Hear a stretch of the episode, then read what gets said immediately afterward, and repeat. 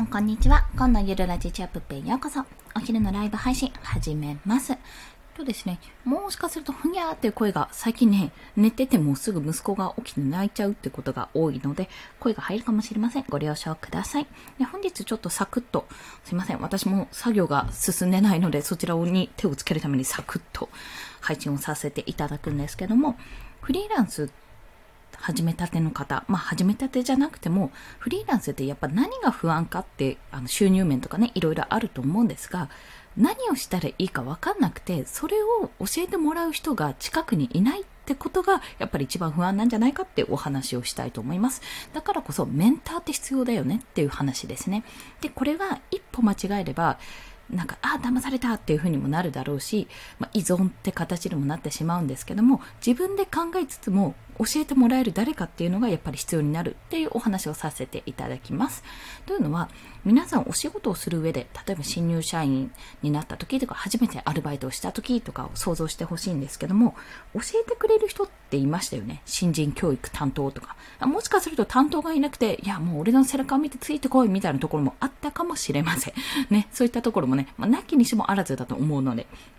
で、まあ、そんな時に、やっぱり教えてもらえる人ってすごくいいなって感じると思うんですよ。で、これはなぜかというと、ってかまあ当たり前のことなんですが、調べればわかることももちろんあるんですよ。教科書に載ってるからわかるでしょって、それはもちろん、もちろんわかる。それは自分で調べればいいだけの話。でも、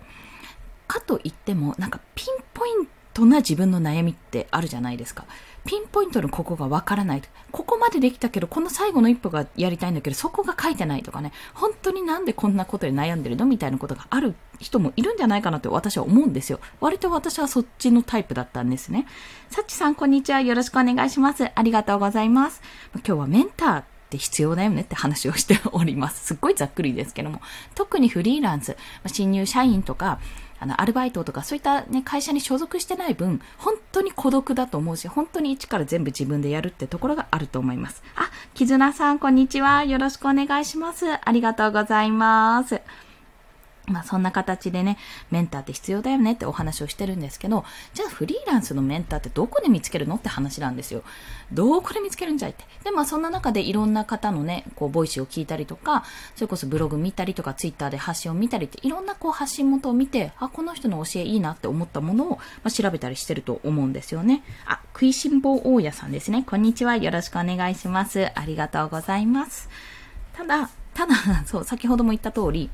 あの、自分のピンポイントの悩みって、その、人がね、発信してるもの、大まかにこう、いろんな人に向けて発信してるものに引っかからないパターンの方が多いんですよ。本当に。あ、キズラさん、あ、フォローありがたいですよ。嬉しいですよ。大丈夫ですか？むしろ。ありがとうございます。なまあ、そんな感じでやってるんですけども、な、なんだっけ？あ、そうそうそう。自分のピンポイントの、こ、こはわかる、ここまでわかるけど、この先のこの部分がわからないのみたいなところに対して、やっぱり、なんていうかな、サポートできないですよね。で、そういうのって、まあ、要は、例えば機械とかでも何かトラブった時、スマホでなんか動かないなってなった時も、調べるけどそれ以上わかんなかったら、やっぱサポートに電話するじゃないですか。で、そういったね、サポート性っていうのがやっぱりフリーランスではない。まあ、当たり前なんですけど、一人で仕事してるから、当たり前だけどないっていうのが結構辛いよねっていうところ。あ、池森ゆうきさん、こんにちは。よろしくお願いします。ありがとうございます。まあ、そんな感じで、じゃあそのメンターをどこで見つけるかっていうと、まあ、私はですね、私の場合は、やっぱりオンラインサロンとかコミュニティに入ったことによって、その、もちろんオーナーさんに教えをいただくこともあるんですけども、オーナーさんじゃなくても、そのメンバーさんの中で、やっぱり自分より何年も先にフリーランスを始めてるとか、方がいると、やっぱそういった方から、あ、この場合こうだよって感じでね、教えてもらえるんですよ。そんな形で関係が作れるというのは非常に大きかったなっていうのを感じてるんですね。で、まあ、それもそうなんですけど、そのコミュニティ一つにおいても、これね、私もちょっと、他のコミュニティ入ってないからわかんないんですけど、場合によってはもしかすると、7で、まあ、よかったね、今日もよかったね、みたいな、フォローし合おうね、みたいな感じで終わるようなところももしかするとね、あるかもしれないんですよ。まあ、それはそれで一つの形なんで全然いいんですが、他、私が少なくとも入っていたところ、まあ、過去にも今でも入っていたところ、入っているところって、やっぱりね、全然なんていうか、今現在進行形で進んでる方が多いんですね。まあ、どうやって01を作っていこうかっていう方もいれば、もうすでに何年かやってるけど、じゃあえっ、と、結構自分は信頼とか実績とか積んだから次は自分の商品を作ろうって方ももちろんいらっしゃるし、むしろ自分の商品を作って起業もしている方もいらっしゃるし、それはオーナーさんに限らず、いろいろもうすでになんか前進してる方が多いわけなんですよ。で、そういった方を見てると、要はその人たちが具体的に今やってることを間近で見られるので、あ、じゃあ次はこれをやればいいんだなとか、あ、じゃあ次はこんな風にやればいいんだなっていうのが、なんとなくでもわかるんですね。ただここで、ここで大事なのが、じゃあ全部が全部それを真似すればいいかって言ったらそういうことではないってところなんですよ。当たり前ですけど。で、そうするとやっぱ依存してしまうんですよね。なんで同じことしたのに全然うまくいかないじゃんって形になってしまう。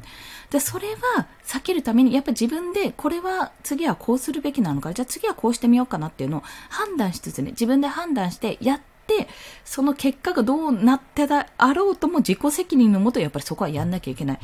私の場合、そのオンラインサロンとかコミュニティとか入りなよっていう感じに、もしかすると聞こえてしまってたら恐縮なんですけども、別にそういったことはなくて、入りたいと思えば入ればいいと思うし、入らない、あの、入りたくなければ全然入らなくていいんですよ。それはもう本当に個人の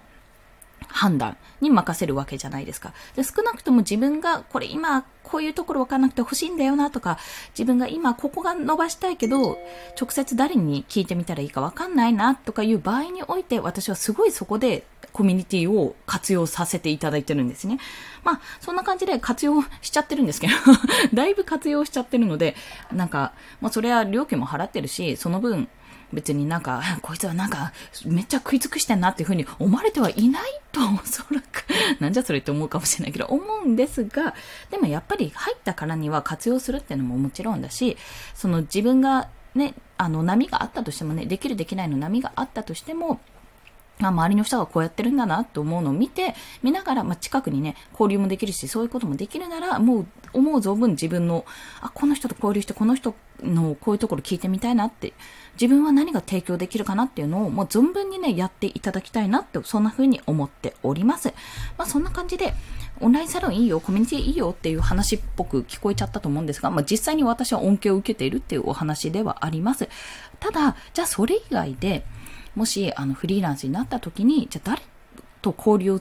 積んだらいいかと。まあ、交流するのにどうしたらいいかって考えた時に、で、もう一つやるとしたら、自分で立ち上げるですね。あとは。自分でじゃグループを作ろうと。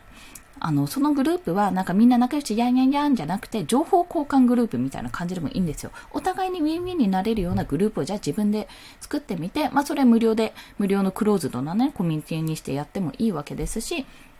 もしくは、もうちょっと何人か集めて、自分と同じ志の人たちを集めて、じゃあ情報交換しようっていうサークルを作る分にも全然ありだと思います。まあ、そんな形でやっていって、まあ、そこの運営もね、いろいろ大変だと思うんですが、その大変さも絶対力になる。あ、じゃあ今度は今度やるとしたら、こういう風にした方がいいかなとか、自分はこんな風に思ってコミュニティ立ち上げたけど、なんかそうじゃなかったんだな、周りはそういう風に見えなかったんだなっていう勉強になるので、